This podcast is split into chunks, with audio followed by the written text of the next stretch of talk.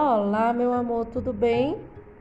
Hoje, tia Luciana está gravando esse podcast para explicar a você como será a sua atividade no caderno de casa.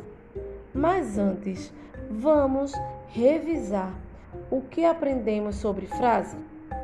Vimos que frase é um conjunto de palavras organizadas que apresentam uma ideia com sentido completo. Conhecemos também três tipos de frase. A frase declarativa, que ela pode ter uma informação afirmativa ou negativa, como por exemplo, hoje eu vou fazer a atividade de português. Também tem a frase exclamativa, que expressa sentimentos, sensações, emoções como alegria, surpresa, admiração, medo. E também tem a frase interrogativa, que indica uma pergunta. Como, por exemplo, você irá realizar a atividade de português? Perceberam o tom da minha voz? A minha entonação?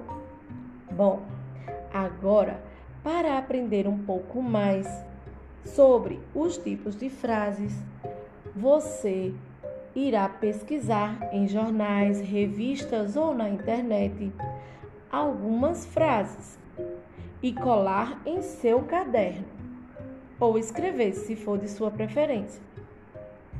Não esquece de fazer uma letrinha bem organizada e o cabeçalho, ok? Tia Luciana disponibilizou aqui na atividade 18.14 Estação Remota 2 de Português um arquivo e nesse arquivo você entenderá como montar a sua atividade no seu caderno de casa. Presta bem atenção, tá bem? E olha só, tia Luciana está ansiosa esperando a sua foto, o seu registro, para ver como ficou linda a sua atividade. Um grande beijo e até o próximo podcast. Tchau, meu amor!